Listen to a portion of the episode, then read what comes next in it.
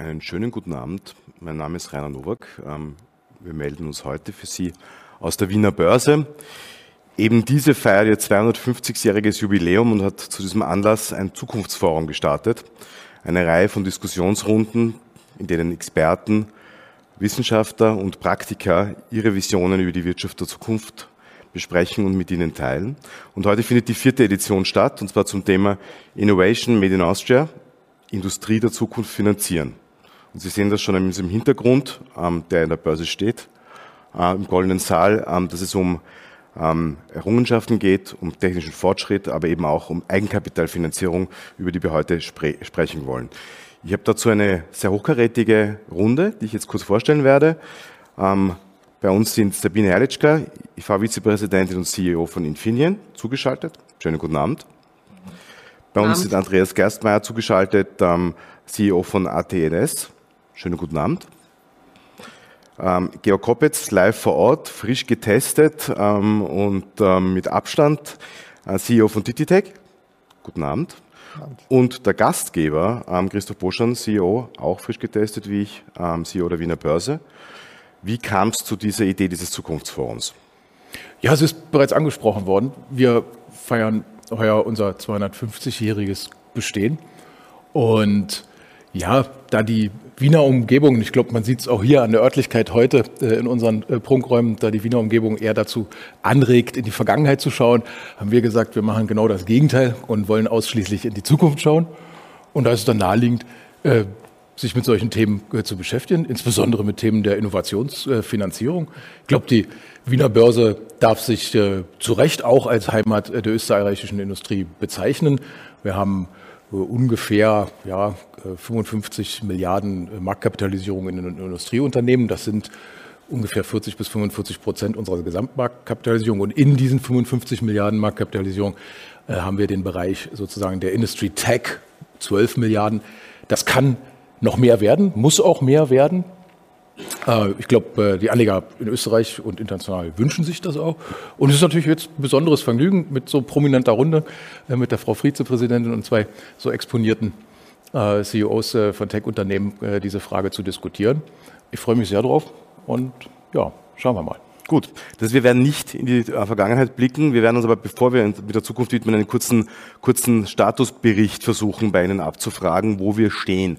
Ähm, Frau Herrlichka, man hat fast den Eindruck, dass die, die österreichische Industrie gut, sehr gut durch die Krise gekommen ist. Ähm, manche sprechen bereits von einem, einem, einem Industrieboom in Österreich. Ähm, ist das so? Und wenn ja, wieso kam das denn, kam der denn zustande? Ja, schönen guten Abend noch einmal. Äh, wir wachsen, wir, wir rechnen im nächsten Jahr mit einem schon deutlichen Wachstum, auch als Industrie. Äh, das liegt an verschiedenen Gründen. Das eine ist, dass das Krisenmanagement, was die Industrie angeht, doch ganz gut war. Im Vergleich zu anderen Ländern unterscheidet uns, dass äh, hier in Österreich die Produktion unter natürlich Einhaltung der Sicherheits- und Hygienemaßnahmen fortgesetzt werden konnte. Genauso Bautätigkeiten, also Investitionen, die vorher schon stattgefunden haben. Das hat zum Beispiel uns als Infineon auch äh, getroffen, weil wir setzen derzeit die größte Investition auf privater Ebene in Österreich um mit 1,6 Milliarden. Darüber hinaus aber denke ich auch gutes Krisenmanagement der Unternehmen selber. Ich weiß, äh, bei mir im Unternehmen genauso wie bei vielen anderen, wir haben ab August letzten Jahres schon begonnen, sehr intensiv zu testen. Wir haben immer versucht, ein paar Schritte vorneweg auch schon zu sein und wir sind natürlich jetzt gut vorbereitet und können mit dem Impfen starten, sobald es auch Impfstoffe gibt.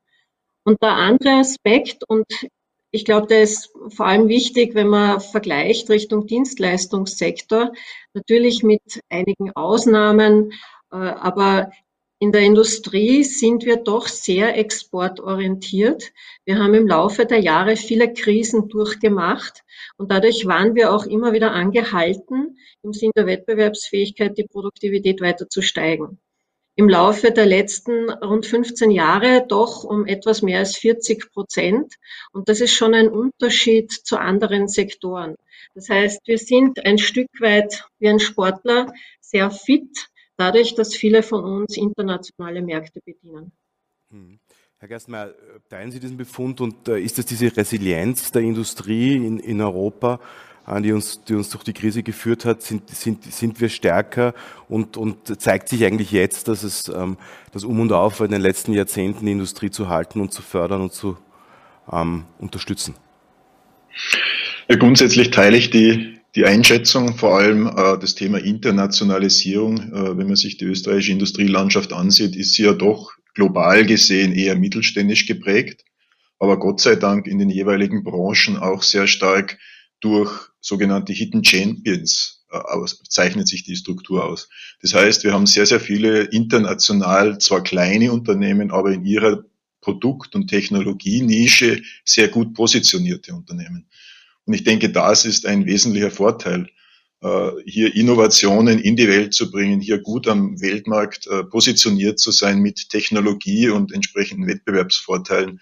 Ich glaube, das ist ein ganz wesentlicher Teil der Erfolgsgeschichte, gerade in der, in der österreichischen Industrie. Wenn man die europäische Brille aufsetzt, muss man ja durchaus zur Kenntnis nehmen, dass die Resilienz nicht in allen Bereichen so groß war.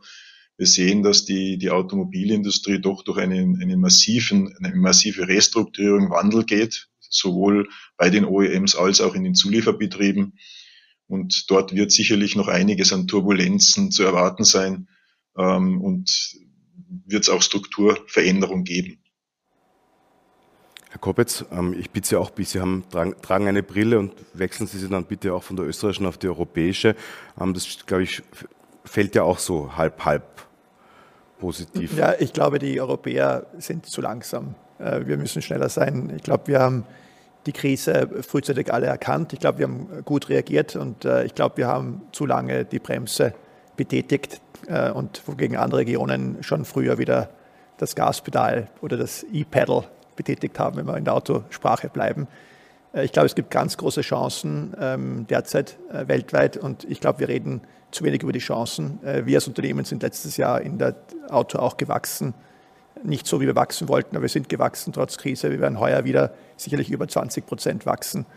Und ich glaube, die Chancen sind absolut da, aber die sind halt nicht im regionalen Markt, sondern sind halt im, im globalen Markt. Und die Frage ist halt, wie stellt sich die europäische Wirtschaft in dem globalen Konzert auf und wie können wir als Technologieunternehmen auch global realisieren?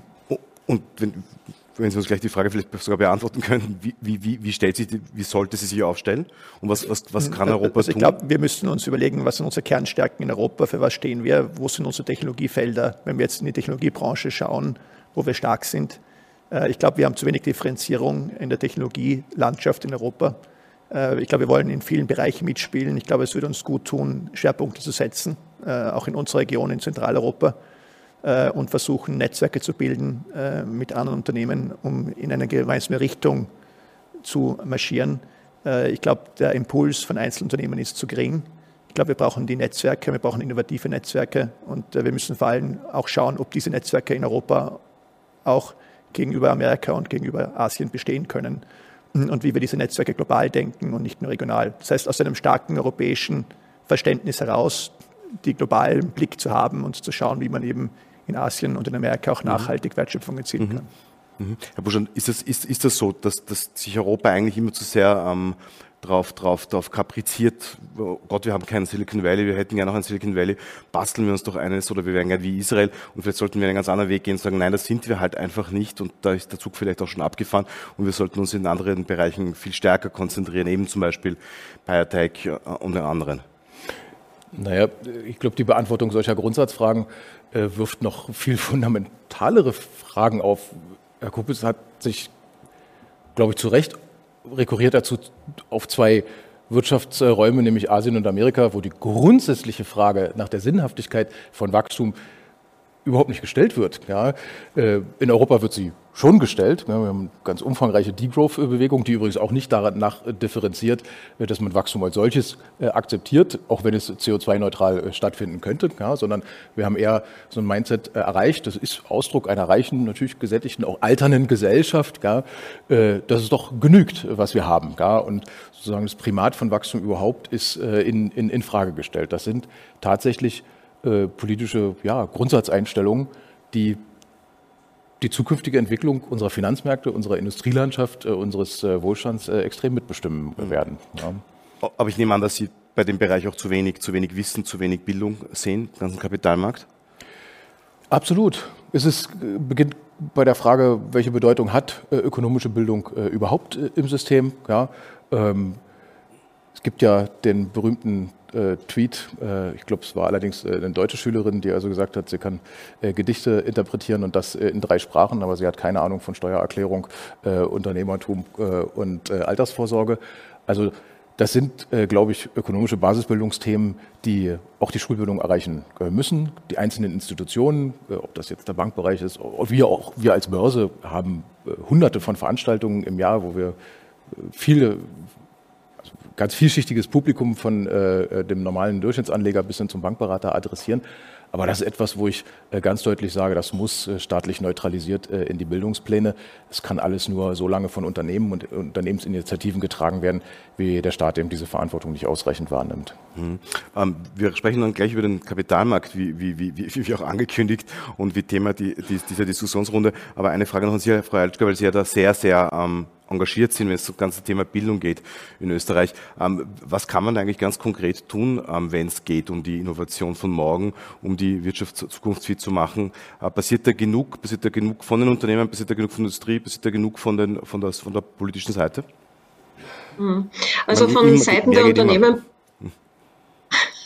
von Seiten der Unternehmen passiert sehr viel nämlich allein schon äh, nicht nur auch durch die Pandemie, sondern schon deutlich früher Thema Fachkräftemangel. Das interessiert ja fast keinen mehr, weil es jeder schon so oft gehört hat, aber es ist nach wie vor richtig. Das heißt, wir als Unternehmen haben alle miteinander extrem viel gemacht, um das zu kompensieren. Und das ist natürlich weitergegangen, ob das jetzt die Digitalisierung angeht.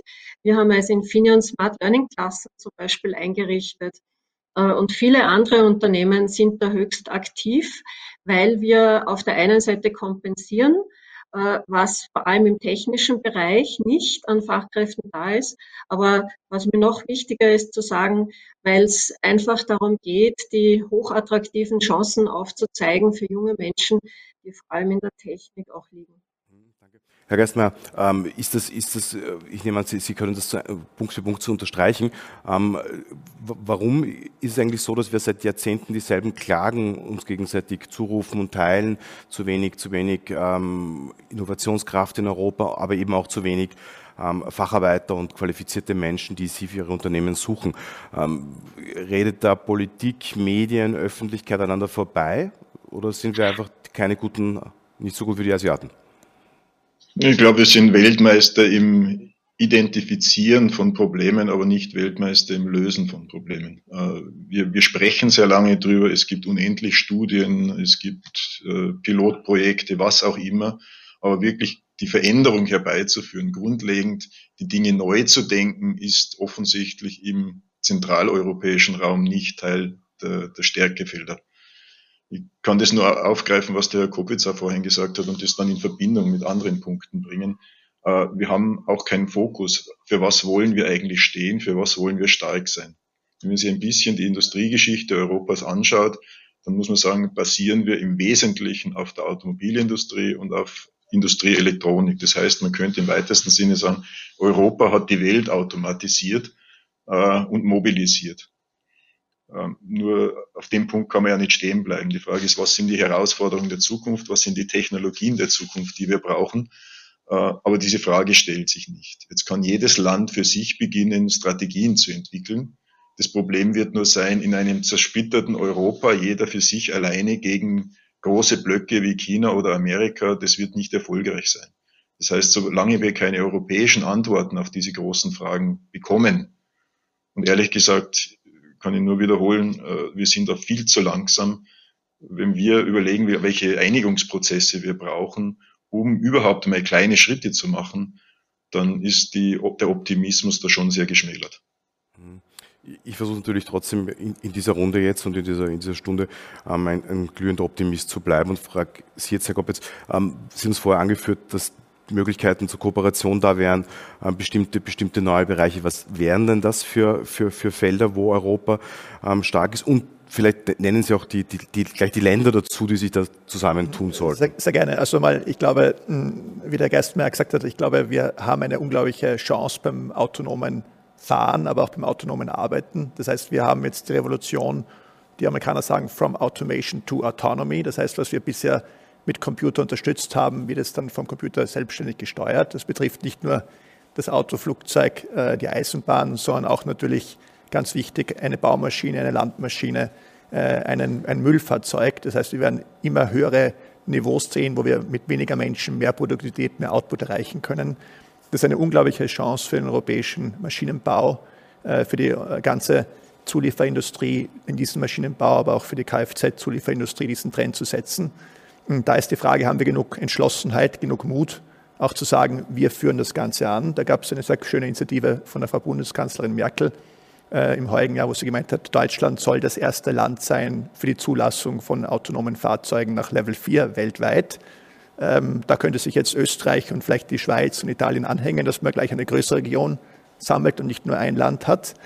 Äh, ich muss ganz offen sagen, wir leben die Vernetzung. Bei uns ist Infineon ein wichtiger Kernaktionär neben Audi und Samsung aus Südkorea. Ähm, äh, wir, wir arbeiten sehr gut mit AT&S-Leiterplatten in vielen unserer Produkte, auch wenn sie andere Kunden kaufen und nicht wir unmittelbar Kunde sind, aber wir helfen beim Design in.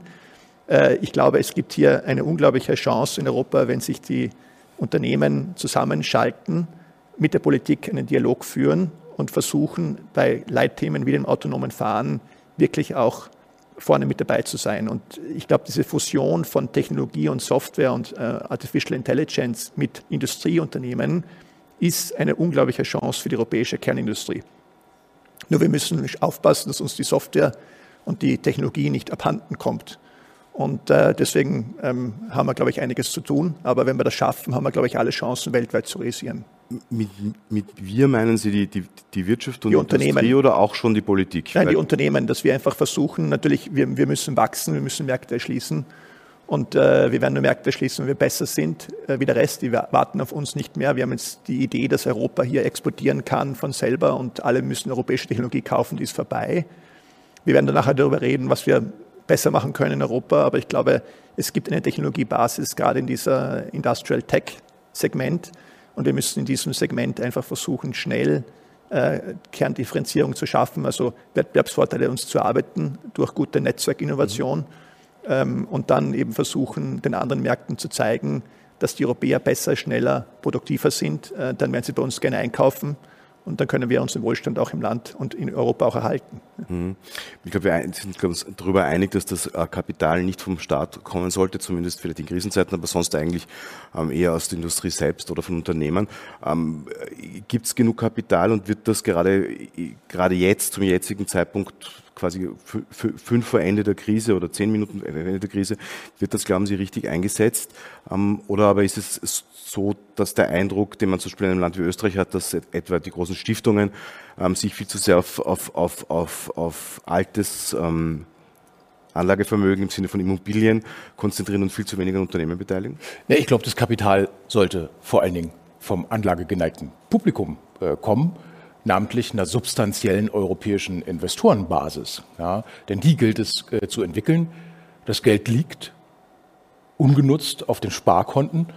Und ich würde dringend raten, auch im Rahmen äh, jeder äh, Corona-Aufarbeitungsinitiative, die stets unter die Überschrift zu stellen, wie gelingt es uns, möglichst viel privates Kapital ähm, für die Industrie äh, verfügbar zu machen. Ja, und da kommt man dann natürlich ganz schnell äh, zu den Themen, äh, wie ist der Kapitalmarkt gestaltet, welche Rahmenbedingungen finden Investoren äh, vor und wie motiviert es sie tatsächlich am äh, Markt äh, tätig zu werden. Es ist ja durchaus so, dass insbesondere, und jetzt sind wir wieder bei den zwei angesprochenen Wirtschaftsregionen, gerade die amerikanischen Investoren erkennen ja durchaus die Güte der österreichischen Unternehmen.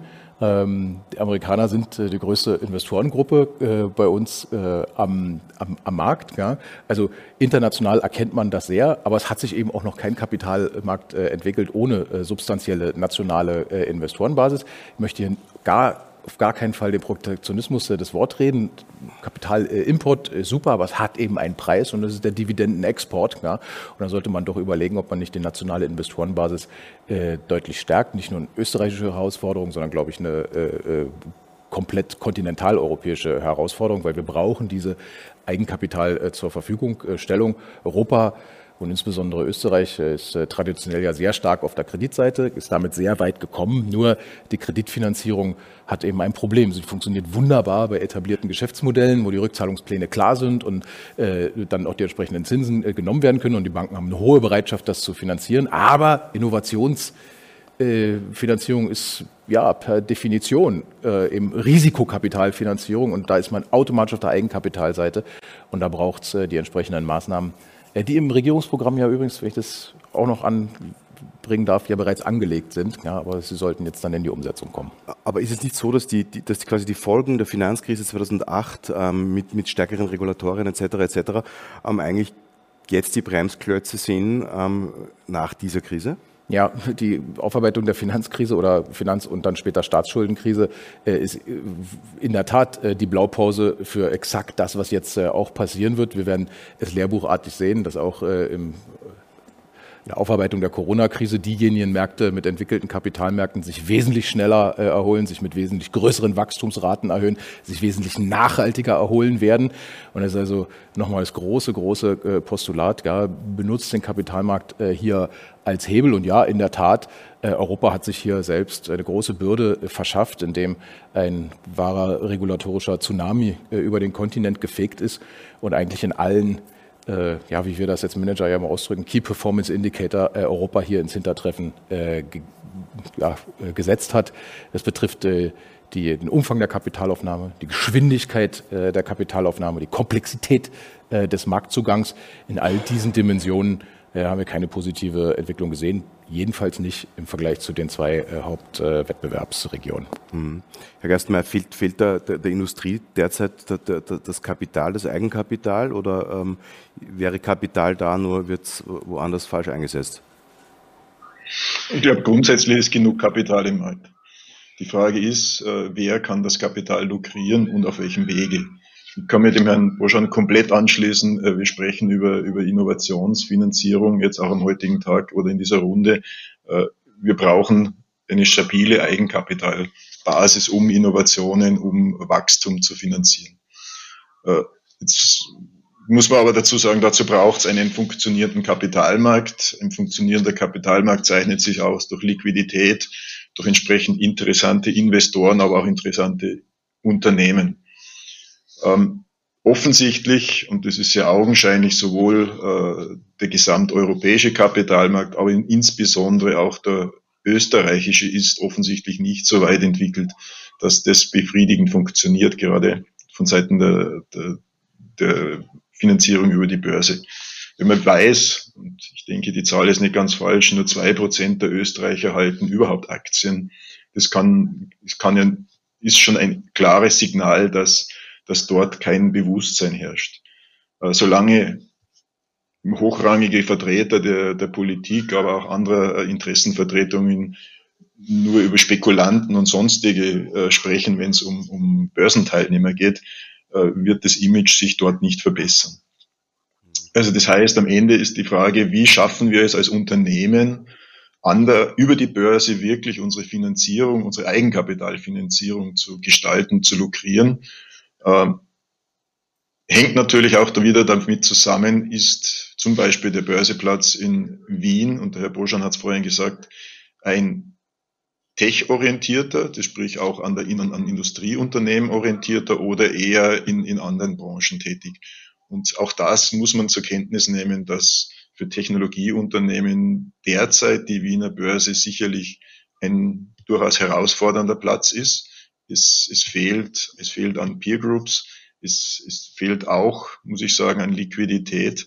Ich weiß, der Bojan tut viel, aber der Platz an sich ist nach wie vor ein kleiner äh, mit überschaubarer Liquidität im internationalen Vergleich und damit natürlich auch äh, fehlen maßgeblich große institutionelle Investoren, die in Tech-Unternehmen typischerweise, die ja risikoreicher ihr Geschäftsmodell gestaltet haben, investieren. Kurze Antwort? Drauf? Ja, das ist, äh, was Sie jetzt äh, halb öffentlich erleben, äh, der Klassiker. Herr Gastmeier und ich kennen uns seit einigen Jahren. Ist, was jetzt folgt, ist die äh, Repetitio unsere, unseres ständigen Streitgesprächs. Aber überhaupt, glaube ich, in unserer beider Sinn überhaupt nicht schlimm, wenn das äh, auch, auch, auch hier stattfindet. Ich habe da natürlich eine etwas andere Sicht äh, darauf, weil ich glaube, dass äh, der Peer Group-Vergleich der hier gelisteten äh, Unternehmen äh, durchaus im internationalen Vergleich standhält. Also die relevante Peer, das Unternehmen mit der relevanten Peer international zu vergleichen und dort insbesondere die relevante Free Float Marktkapitalisierung äh, dann äh, zu nehmen. Da stehen wir in Liquiditätsaspekten keinem anderen Listingplatz äh, nach.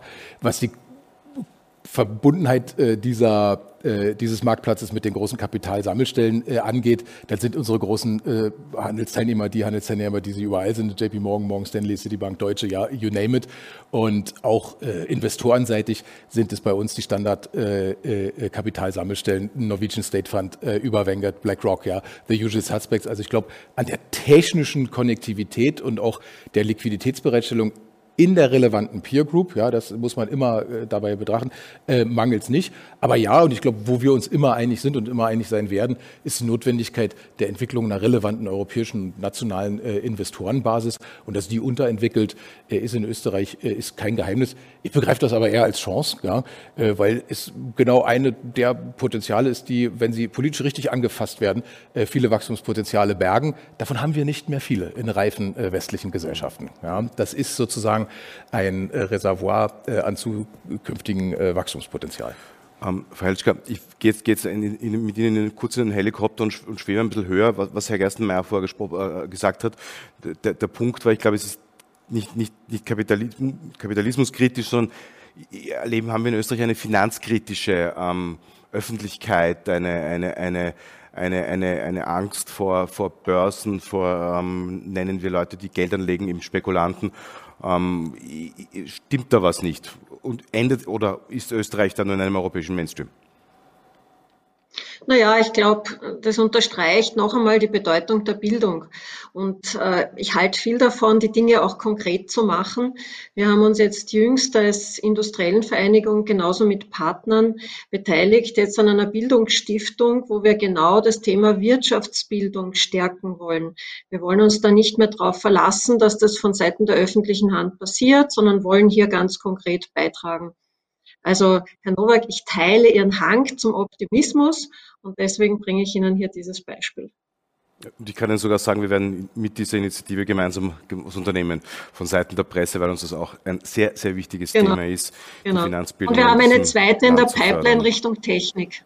Ja. Gut. Herr Kopetz. Also ich glaube, die Wiener Börse hat große Chancen, ähm, ähm, wenn sie eben überlegt, wo will man in 250 Jahren stehen und was sind jetzt die großen Trends. Ähm, und ich glaube, man sollte versuchen, Unternehmen anzusprechen, die auf die Zukunftstrends setzen und äh, da versuchen, äh, einfach ein Image zu geben, wo man neben den heutigen Stärken der Börse eben auch neue Stärkenfelder findet. Äh, wenn ich mit amerikanischen Investoren spreche, dann sagen sie, sie kaufen eigentlich das Sticker-Symbol. Aber ich glaube schon, dass, also das heißt, dort, wo das Unternehmen notiert ist, nicht so wichtig. Es ist wichtig eben, dass ein AT&S in Wien zu kaufen ist und dann gibt man einen Ticker ein und dann findet man auch die AT&S und kann sie kaufen. Hm, aber ich glaube, es ist wichtiger für uns zu überlegen, wie können wir das Image der Börse äh, steigern und verbessern, dass eben mehr Menschen in die Börse investieren oder in Unternehmen an der Börse investieren und dann auch in Unternehmen investieren, die für die Zukunft stehen äh, und nicht nur für die Gegenwart. Und, äh, und ich glaube, da haben wir zu wenige Unternehmen heute, die für die Zukunft stehen. Und äh, ich glaube, das ist eine große Chance und die sollte man nützen, dass man eben versucht, gemeinsam äh, Öffentlichkeit äh, und Unternehmen äh, eben diese Unternehmen äh, denen zu erklären, dass die Wiener Börse ein attraktiver Standort ist und dass man hier in die Zukunft investieren kann und dass man mehr Ertrag bekommt, wenn man eine Aktie kauft, als wenn man das Geld ähm, auf ein Konto liegt, wo man sogar im schlimmsten Fall sogar weniger Geld hat, als man eingelegt hat. Und, äh, und ich glaube, äh, da sind wir einfach nicht gut in Europa. Wir schaffen es nicht, es zu erklären, ähm, als auch als Industrie nicht zu erklären, dass ein Anteil an Unternehmen, das am Weltmarkt versucht zu realisieren, eine sehr gute Möglichkeit ist, auch für die persönliche Vermögensvorsorge. Und, und da haben einfach andere Investorengruppen die Überhand. Und deswegen sind auch die europäischen Börsen im Durchschnitt nicht so weit entwickelt wie vielleicht andere Börsen, weil eben das lokale Anlegerpublikum auch zum Teil fehlt. Mhm. Und äh, deswegen stimme ich dem Christoph Boschan da überein. Ähm, äh, auch Sabine Herrlichka mit dem Thema Bildung. Ähm, äh, aber ich glaube, wir müssen auch aktiv was tun, dass wir auch über die Zukunftstrends ähm, versuchen, mehr zu sprechen, auch Unternehmen zu finden, die für die Zukunftstrends stehen und dann auch gezielt Investoren ansprechen, die auch in diese Zukunftsfelder investieren wollen, weil es ist Risiko und äh, Risiko ähm, braucht eben Eigenkapital. Vielleicht machen wir das in einer, in einer, in einer nächsten Runde, nämlich genau über diese Zukunftstrends und, und Visionen ja. zu sprechen. Herr Woschan, Sie haben ja ähm, einige Erfahrungen mit IPOs. Was wäre denn ein solcher, der Ihnen besonders Freude machen würde? Ich weiß, jeder und Hauptsache groß, aber ähm, wäre das, weiß ich nicht, ein, ein, ein IPO im Thema alternative Energie, ähm, eher im Bereich Medizin? Also äh, Sie nehmen jeden, ich weiß, aber ganz, ganz fernliegend äh, wäre natürlich äh, autonomes Fahren zum Beispiel. Ja, würde sehr viel Freude machen. aber kann man vielleicht auch gleich äh, noch daran anschließen, was äh, die besondere Sichtbarkeit äh, eines solchen Börsegangs in Wien ausmacht. Ja, natürlich ist das so. Ist ja nicht zu bestreiten, dass es zu wenig Tech-Unternehmen im Wiener Portfolio gibt. Aber das hat eben auch einen riesen Vorteil. Ja? Und äh, der liegt schlicht darin, dass derjenige, der diesen Schritt macht, ein wirklichen, wirklichen, wirkliches Alleinstellungsmerkmal auch in diesem Umfeld hier hat.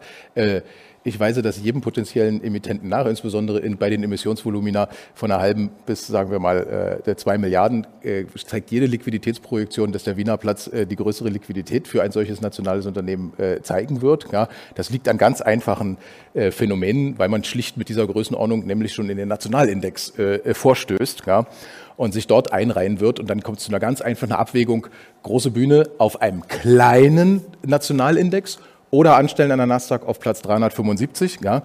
Und diese Abwägung geht ja auch häufig und oft genug äh, für Wien äh, dann aus. Und äh, insofern, also glaube ich, braucht die infrastrukturelle Leistungsfähigkeit, die technische Konnektivität des Platzes sich da äh, nicht, nicht, nicht verstecken, wahrlich nicht. Ja.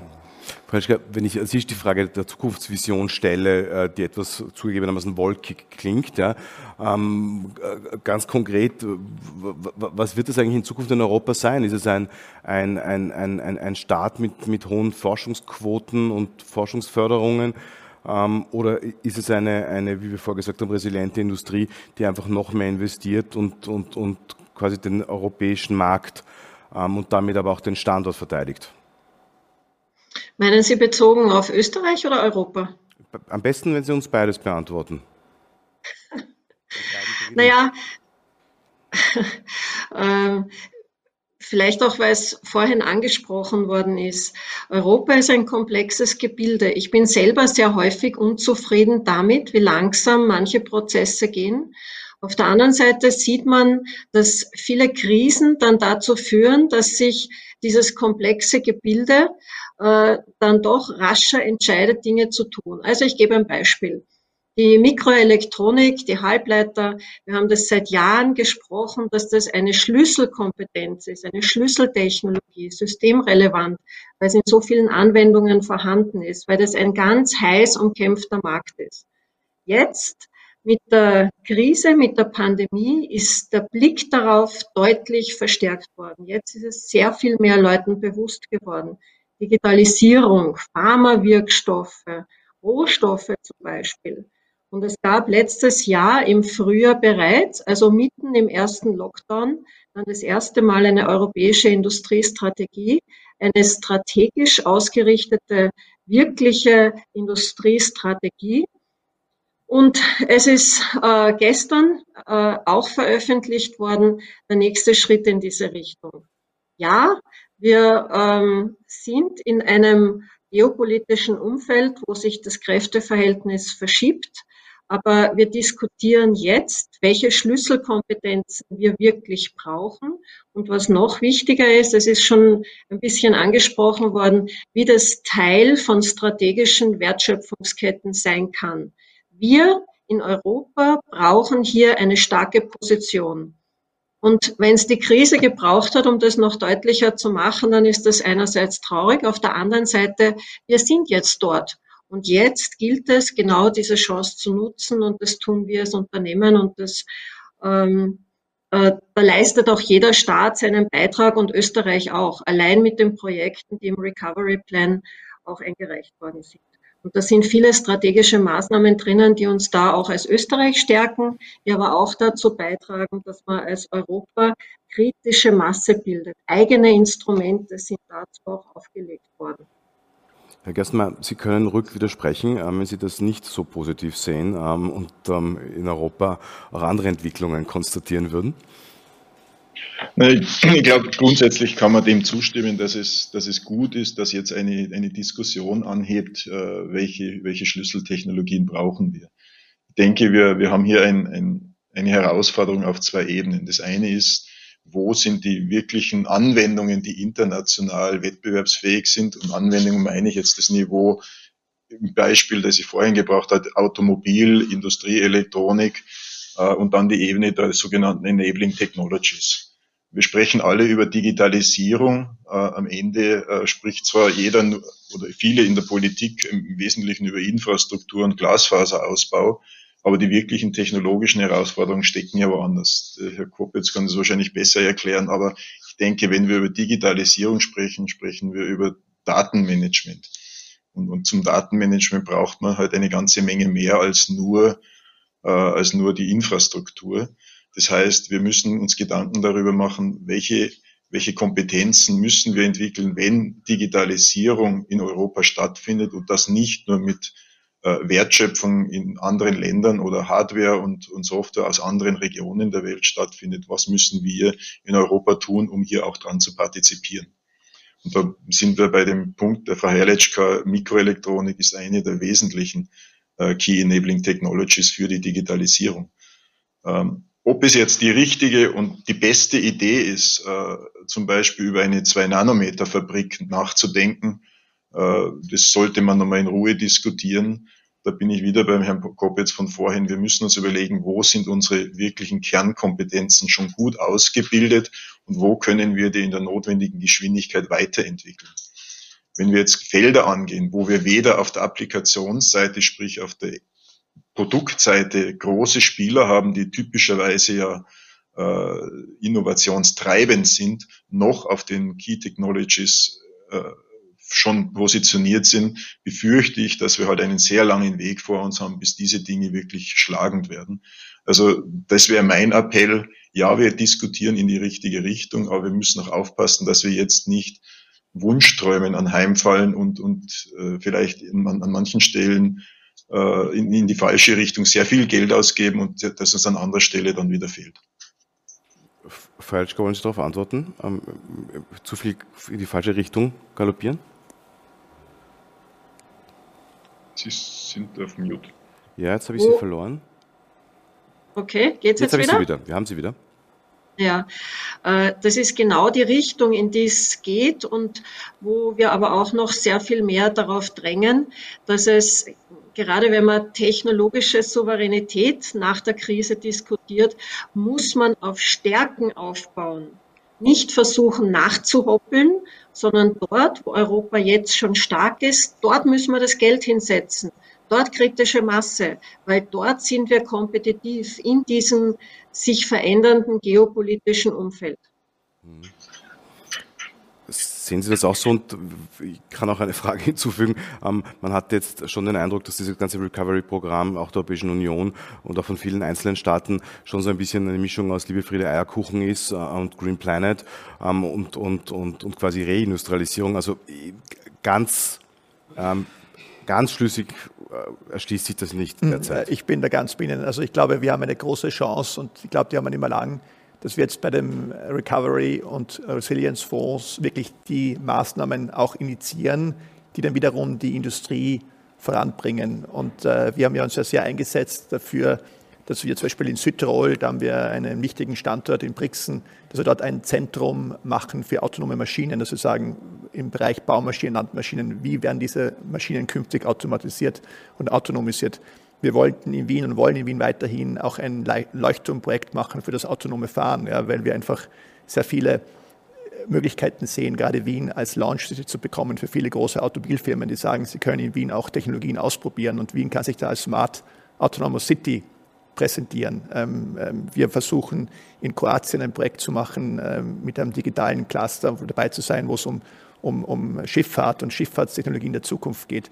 Ich glaube, wir müssen immer schauen, dass wir äh, Software- und Hardware-Technologien, also die digitalen Technologien, Datenmanagement verbinden mit dem Thema unserer Maschinen, die wir in Europa perfekt bauen und perfekt exportieren. Ich glaube, das ist eine riesige Chance für Europa und dazu brauchen wir, glaube ich, einen viel größeren Fokus. Und äh, ich befürchte, dass die Industrie zu wenig gehört wird in diesen äh, Recovery-Programmen in Österreich. Äh, ich hoffe, dass ja auf Italien und Kroatien. Aber ich glaube, wir könnten viel mehr Impulse setzen, wirklich für Zukunftsfelder und ganz konkret sagen, in diesen Technologien, in diesen Enabling Technologies, wie das Andreas Gerstmeier angesprochen hat, wollen wir vorne sein, da haben wir eine Chance, ja, und da gehen wir jetzt dahinter und machen ein gutes Public-Private Partnership und versuchen Dinge voranzutreiben. Sie haben hinter sich die Ettrichtaube, ja, das äh, Flugzeug, äh, das Österreich in die Luftfahrt gebracht hat. Ja. Ähm, wir reden jetzt sehr viel über Airbus und Boeing und die Krise von Airbus und Boeing. Wir reden aber nicht darüber, dass ein ganz neuer Markt entsteht von der Urban Air Mobility, äh, von diesen riesigen Unternehmen, die jetzt alle in die Börse gegangen sind, leider nicht in Österreich, aber äh, in New York äh, die eben sich mit dem Thema, wie kann eine Smart Urban Air Mobility in zehn Jahren ausschauen. Wir liefern zu diesen Unternehmen hinein, wir sind der Lieferant von diesen, äh, von diesen Unternehmen äh, zum Teil. Und ich glaube, auch da wiederum wäre es eine Chance zu sagen, äh, die Luftfahrt neu gedacht, da spielt Europa eine führende Rolle und wie können wir in Österreich, in Mitteleuropa die Wertschöpfungsketten schaffen, und mit unseren Enabling Technologies, mit den Chips von Infineon, mit den Leiterplatten von AT&S, mit der Software und der Technologie von der TT Tech neue Dinge zu ermöglichen. Und, äh, und ich, da ist die Industrie, glaube ich, bereit. Wir wollen diesen Impulse setzen. Äh, und äh, wir hoffen eben auch, dass die Öffentlichkeit, deswegen finde ich die Diskussion heute sehr gut und danke nochmal dafür, dass wir dabei sein dürfen, äh, wirklich zu danken, wo wollen wir unser Land in ein paar Jahren haben und wo schaffen wir Arbeitsplätze, wo schaffen wir Wertschöpfung wo schaffen wir intelligente Möglichkeiten, die Welt auch in, entsprechend positiv zu beeinflussen. Und ich glaube, da gibt es eben diese Felder und die müssen wir besetzen und dann schauen, dass wir vorne mit dabei sind, mhm. global. Provozieren Sie natürlich, oder Sie provozieren mich jetzt zu einer Frage, weil Bitte. Sie das so konkret mit Wien ähm, ähm, dem, dem Kroatien angesprochen haben und dann das dritte vielleicht die Luftfahrtindustrie ähm, genannt haben. Bekommen Sie da Unterstützung von, den, von, den, von der Politik in der Stadt, von der Politik in dem genannten Land, von, der, ich, von ich den werbe, Infrastrukturministern? Ich, ich werbe in meinen Möglichkeiten äh, um Unterstützung. Äh, ich glaube, es ist ein großer Wettbewerb und ich glaube... Sehr es diplomatisch. Ist, es ist so, ich meine, wir haben es ja eh früher besprochen. Ich, äh, ich glaube, wir reden sehr viel über digital und grün und es ist gut so. Ich glaube, wir müssen nur jetzt zwei Dinge konkreter werden und sagen, was heißt digital und grün? Äh, und was heißt Nachhaltigkeit wirklich? Äh, zum Beispiel, wir liefern auch an Vestas, den Weltmarktführer an Windkraftturbinen. Äh, wir reden darüber zu wenig, dass wir auch aus Österreich heraus Technologien liefern für wichtige Zukunftstrends und dass wir nicht nur das Aufstellen von Windkrafträdern unterstützen müssen, sondern auch die Unternehmen, die ermöglichen, dass die Windkrafttechnologien produktiver, schneller, besser werden. Ähm, und ich glaube, da braucht es einen anderen Diskurs in der Öffentlichkeit, wo wir konkreter werden und auch im Detail klarer werden und nicht bei den Schlagwörtern stehen bleiben. Und, äh, und auch dann konkret zu überlegen, wie können wir in diesen konkreten Klassen und wo können wir wirklich auch global gegen ein Asien, äh, gegen ein Amerika auch wirklich realisieren, wo haben wir die Chancen, besser zu sein. Und dort müssen wir die Mittel einsetzen und das ist private Mittel, deswegen Kapitalmarkt und Börse, äh, aber auch öffentliche Mittel. Und dieser Dialog kann intensiviert werden und ich freue mich darüber, dass die Presse viel darüber schreiben wird äh, und auch andere Medien okay. viel darüber berichten werden. Aber ich glaube, wir müssen konkreter werden im öffentlichen Diskurs. Wir sind zu banal und zu oberflächlich. Okay. Ähm, wir, wir, haben jetzt da Fragen bekommen auch von, von, von, von Usern und Userinnen, die uns gerade ähm, zuhören und dem, dem, dem Streaming, das Streaming-Übertragung folgen. Ähm, da wäre eine Frage, äh, dass neben den geopolitischen Spannungen die Corona-Pandemie natürlich äh, zu einer echten quasi de kurzzeitigen Deglobalisierung geführt hat und zu mehr Protektionismus in vielen Ländern, ähm, äh, Schutzzölle, gestörte Lieferketten etc. Erstens, ist das so ähm, oder war das jetzt nur eine kurzfristige ähm, quasi Störung? Ähm, und wenn ja, ist das nicht ein wahnsinniges Problem? Ist die Frage an mich gerichtet? Ja. Äh, ich stelle es in die Runde, aber jetzt. Ich bin noch so, ich bin noch so perplex und äh, aufgrund meiner Begeisterung, weil der Kuppitz die Ettrichtaube identifiziert Bitte. hat, ja, die ich nämlich, äh, muss ich dir sagen, persönlich habe ersetzen lassen. Mhm. Äh, wir hatten nämlich ursprünglich äh, den Wright Flyer, äh, Standard Flyer da ja. und ich habe gesagt, Mensch, schaut in Wien im Technischen Museum gibt es die Ettrichtaube, die übrigens dann eine schöne Verbindung zu meiner Heimatstadt Berlin hat, mhm. weil sie ja die Rumpler äh, Flugzeugwerke dann in Johannisthal, äh, ja. glaube ich, bei Berlin begründet. Aber das ist eine andere Geschichte. Aber das führt trotzdem schön zum Kern zurück, weil es auch an das anschließt, äh, was Herr Kubitz gesagt hat. In einem ordentlichen Selbstbewusstsein sich tatsächlich auch der eigenen Stärken bewusst zu sein und in die Umsetzung zu kommen. Das gilt ja auch ganz konkret für die vielen im Regierungsprogramm bereits angelegten äh, kapitalmarktfördernden Maßnahmen. Ja. Wir haben äh, Themen da drin wie äh, die Selbstverpflichtung äh, über die Gestaltung einer äh, Behaltefrist nachzudenken. Ja. Also die äh, Steuerbefreiung, wenn die österreichischen Anleger die Anlagen über einen bestimmten Zeitraum halten, ja, um die ruhigen Hände gegenüber den Zittrigen, die Investoren äh, äh, gegenüber den Spekulanten äh, zu privilegieren. Das ist da, da muss man jetzt in die Umsetzung kommen. Wir haben Finanzbildungsinitiativen da drin äh, formuliert. Ja. Äh, wir haben eine ganze Reihe äh, von Absichtserklärungen, jede Form von Regulatory Goldplating zu verhindern. Ja. also das muss dringend in die Umsetzung kommen, weil wir auch mit diesen Maßnahmen noch nicht vor der Bewegung, vor der Entwicklung stehen, sondern weil es all das erstmals der Anschluss an sozusagen äh, das weltweite Normal äh, wäre. Ja? Und äh, von diesem Ausgangspunkt kann man dann über weitergehendes nachdenken. Zur Globalisierung, um der Frage jetzt nicht ganz auszuweichen. Ich glaube, die positiven Effekte der Globalisierung sind so wirkmächtig, dass sie nicht mehr verschwinden werden. Man muss sich dieser Illusion nicht hingeben. Ähm, wir haben jetzt kurzfristig protektionistischste Aufschläge gesehen, insbesondere im Rahmen der Impfmittelherstellung. Ja.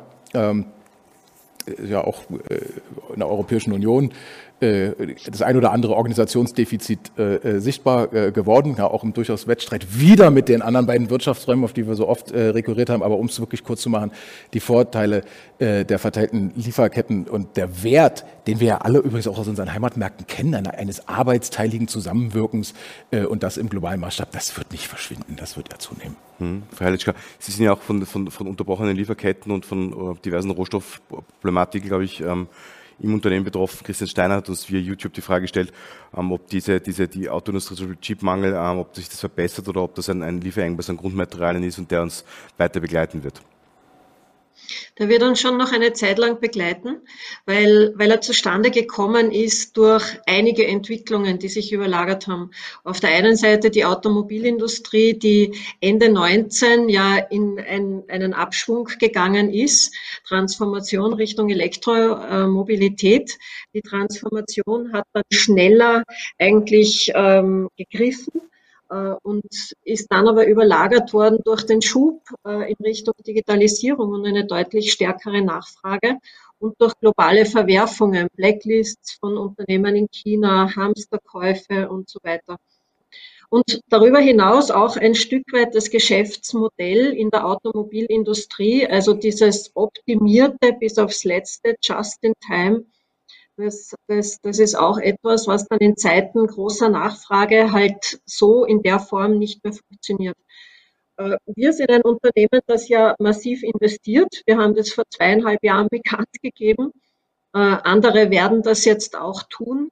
Aber wir gehen schon davon aus, dass der Chipmangel noch eine Zeit lang anhält. Mhm. Aber was Sie da gerade geschildert haben, sind ja bis zum gewissen Grad fast, fast Wildwest-Szenen ähm, oder Methoden. Ähm, und ich finde das ja das Interessante an dieser pandemischen ähm, Umgebung und Situation, dass wir eigentlich Dinge erleben, die wir uns so ähm, kaum erwartet hatten. Jetzt kann man argumentieren, das war politisch bei Donald Trump auch so, aber das ist offenbar auch die internationale Wirtschaftspolitik äh, quasi bis zum gewissen Grad zurückgeworfen worden. Oder sehe ich das ganz falsch? Was meinen Sie mit Wildwest?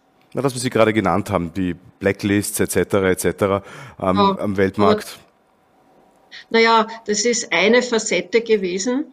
Und äh, das sind einfach Sicherheitsbedenken, die, die auch die USA haben. Das hat nicht erst mit der Trump-Administration begonnen, schon, sondern vorher schon unter Obama. Und eine Einschätzung der Entwicklung, wie sie in China stattfindet. Mhm. Und ähm, das, das ist alles jetzt zusammengekommen. Äh, und hat zwar in eigenwilliger Art und Weise in der Form, aber doch den, den, den Finger auf Themen gegeben, über die wir vor allem in Europa schon nachdenken müssen, nämlich wo sind unsere Stärken, wo sind unsere Kernkompetenzen, wo sind wir wettbewerbsfähig, all das, was wir vorher gesprochen haben. Hm. Herr Erstmal, ist das rauer geworden, der, der, der internationale Wind, ähm, oder ist es nur eine, nur eine Zwischen, Zwischenphase dieser, dieser Pandemie und der letzten politischen Jahre? Oder glauben Sie, bleibt das so und zwingt Europa dann zu einem ganz anderen ähm, Agieren? Naja, vielleicht müssen wir uns auch äh, erstmal ansehen, warum finden solche Effekte statt. Ich glaube nicht, dass das nur ein Effekt der Pandemie ist. Äh, Im, im globalen Wettbewerb stellen wir ja fest, dass aufgrund der, der Machtverschiebungen der einzelnen Blöcke äh, natürlich jetzt auch die westliche Welt zur Kenntnis nehmen muss, dass China nicht nur äh, mehr die, die, die Werkbank der Welt ist, sondern halt durch sehr intelligente Technologie, Politik, zugegebenermaßen nicht immer ganz fair im internationalen Aspekten, aber doch äh, aufgeschlossen hat und zu einem nennenswerten äh, Wettbewerber geworden ist.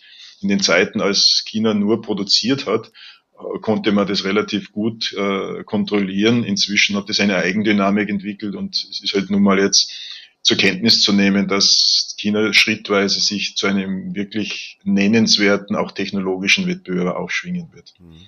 Mhm. Dass sich in diesem Umfeld natürlich dann viele Gedanken machen, äh, wie kann man mit so einem Wettbewerber umgehen, wie kann man dort äh, eher wieder regulierend, kontrollierend und schützend eingreifen. Das ist der Effekt, den wir heute zu besichtigen haben. Aber ich bin vollkommen beim Herrn Kopitz. Ich denke, äh, beim Herrn Boschan vorhin, ich denke, das sind jetzt äh, Verwerfungen, die wir erkennen. Das sind Eskalationen, die einfach in einem Veränderungsprozess immer wieder stattfinden. Das wird sich meiner Meinung nach über Zeit wieder einrütteln. Wir werden nicht mehr davon wegkommen, die globalen äh, Wertschöpfungsketten zu nutzen, die globalen Marktzugänge nutzen zu wollen.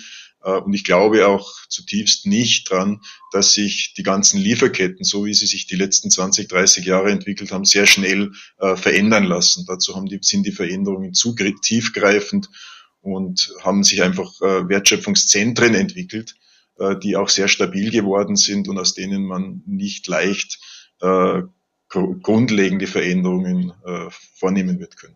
Hm, danke. Herr Kopitz, sehen Sie das auch so, dass wir dann doch wieder zurückkehren werden äh, zu, einem, zu, einer, zu einer... Nein, ich, ich glaube, es hat nichts mit der Pandemie zu tun. Ich glaube, das hat was zu tun mit diesem ähm, äh, stärkeren Bedeutung an Technologien und Innovation für unsere Industrien. Wir haben einfach bemerkt, alle drei großen Blöcke, dass eigentlich es nicht darum geht, wer das beste Auto baut, sondern wer die beste Software für das Auto baut oder wer die besten Chips für das Auto baut. Deswegen wird dort massiv investiert.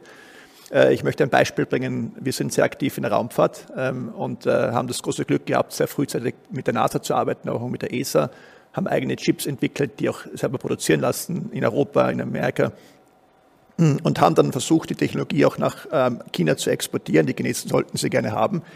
Äh, die Europäer haben gesagt, das lassen sie nicht zu, dass da Technologie nach, Europa, nach China geht. Und was machen jetzt die Chinesen? Sie bauen die Technologie nach. Und ich habe gehört von unseren Kollegen in China, dass nächstes Jahr drei, vier Unternehmen mit Konkurrenz äh, Chips auf unserer Basistechnologie auf den Markt kommen werden, die natürlich dann wiederum die globalen Absatzmärkte erreichen wollen. Das heißt, wenn wir auch immer auf Amerika schauen, wir haben auch in Europa keine klare China-Politik und keine klare Politik, wie wollen wir zwischen USA, China und ähm, anderen Märkten auch äh, agieren. Und äh, das wird uns einfach sehr viel Wertschöpfung kosten. Ähm, und äh, ich hoffe, dass das stimmt, was Andreas Gerstenmeier sagt, dass wir eine, ein Back to Normal sehen werden. Ich befürchte aber, dass erkannt worden ist, dass künftige Industrien im Wesentlichen auf Technologie beruhen, auf, auf Software und, und, und, und Chip-Technologien und was wir Mikroelektronik nennen. Das sind ja alles keine ganz klaren Begriffe. Mm, und dass die ähm, Mikroelektronik äh, und die Software als Waffe eingesetzt wird, um gewisse Industrien zu stärken und zu schwächen. Und ich glaube, da fehlt uns wiederum die europäische Antwort. Und es kann nicht sein, dass wir alles nach Europa holen. Dann würden wir sehr viel Wertschöpfung und sehr viel auch ähm, Wohlstand verlieren. Ich glaube, wir müssen schauen, dass wir uns schnell äh, mit den asiatischen und den amerikanischen Freunden auf einem großen Tisch sitzen und überlegen, wie können wir wieder in eine Weltordnung kommen, wo wir offene Grenzen und, und offenen Handel zulassen äh, und gerade für Österreich ist das essentiell. Die österreichische Wirtschaft lebt vom Export und lebt auch davon, dass Leute nach Österreich kommen, auch bei uns Geld ausgeben, aber auch, dass wir mit Exportgütern äh, produzieren. Eine Welt, wo wir nicht mehr exportieren können, wäre für mich eine Katastrophe, äh, weil wir auch keine Autoindustrie, bis auf die Magna, die jetzt Autos in Graz sehr erfolgreich produziert, aber wir haben ja keinen eigenen Produzenten. Das heißt, wir müssen wenn wir uns auf zum Beispiel uns anschauen, Volkswagen, Daimler, BMW, die, die machen ihr großes Geschäft heute in China. Und es wäre nicht vorstellbar, wenn diese Wertschöpfungsketten zwischen China und Europa und Deutschland brechen würden und Österreich und wir plötzlich zwei Märkte hätten. Es wäre für uns nicht managebar als Unternehmen. Und ich glaube, deswegen brauchen wir schnell einen Dialog mit sowohl den USA wie auch ähm, vor allem äh, China, äh, um hier wieder zu einer gewissen äh, Common Practice und Common Understanding zu kommen. Ähm, ich glaube, das ist hoch an der Zeit. Und, äh, und noch ein Punkt zum Kapitalmarkt, weil wir hier in der Börse sitzen. Ich glaube, sowohl Shanghai und Hongkong wie auch New York spielen das extrem smart im Sinne von, wie Finanzkapital eingesetzt wird, um Technologien und Innovationstrend zu setzen. Das heißt, äh, erst kommt das Kapital und dann kommt der Trend. Äh, wir bei uns ist es oft so, dass erst die Technologie und erst der Markt entwickelt werden muss und dann kommt das Kapital.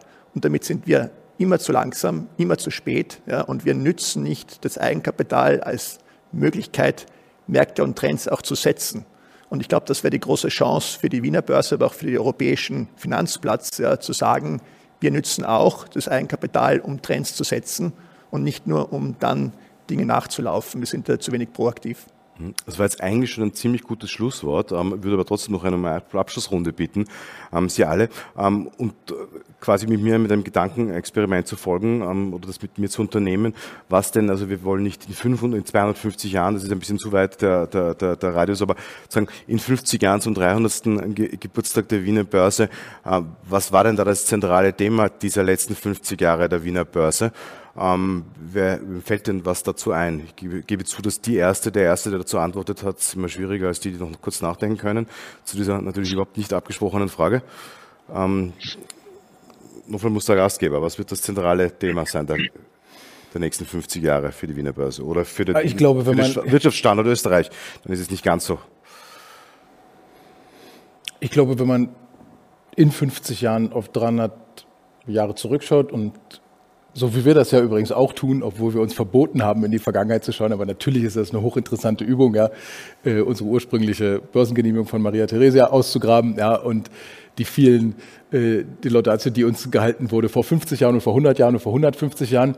Ja, und okay, wenn man sich fragt, wie sieht dann das Bild aus, wenn man in 50 Jahren zurückschaut, ich glaube, man wird erkennen, dass diese sehr reifen, alternden europäischen Gesellschaften vor einer Grundsatzfrage standen und man wird dann bewerten können, ob sie ihre fantastische, hervorragende Ausgangsbasis im Wettbewerb der drei relevanten Weltwirtschaftsblöcke genutzt haben oder nicht.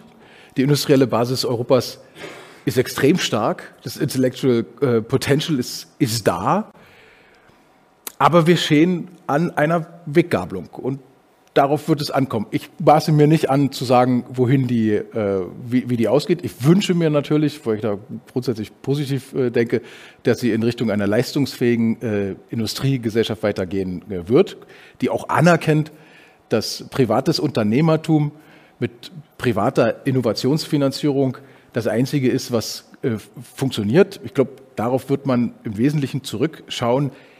Ist der Wohlstandskern dieses Europas das wenig Rohstoffe äh, äh, besitzt, wenig natürliche Ressourcen, aber diese Kernressource äh, in der Innovationsfähigkeit entweder erhalten konnte oder eben nicht. Das ist die Weggabelung, an der wir stehen. Ich hoffe, es geht positiv aus. Der Kapitalmarkt kann einen großen positiven Hebel darstellen dafür. Frau Herrlich, uns ganz kurz.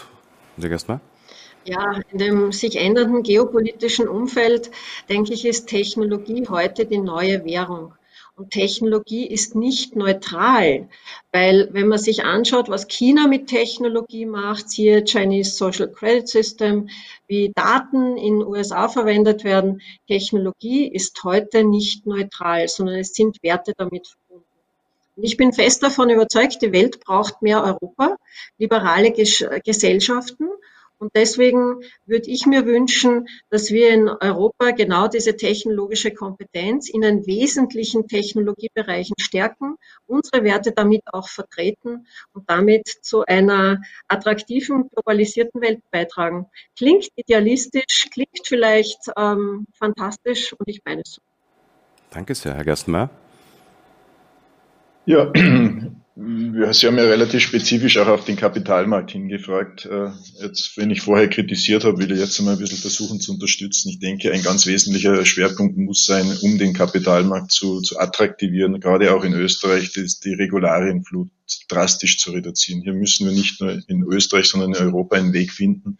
Das wird einen wesentlichen Beitrag zu, zu, dazu leisten, in Kombination mit Bildung, mit Awareness-Schaffung, mit kulturellen Aspekten aber ich glaube, die, die, die regulatorische, den regulatorischen Überbau, den wir heute haben, auf dieser Basis können wir so meiner Meinung nach keine erfolgreiche Kapitalmarktgeschichte schreiben. Da gibt es viele Vorschläge, ganz konkrete Vorschläge, was da getan werden kann. Äh, gibt auch viele Regierungsprogramme, aber es geht, es geht ums Umsetzen.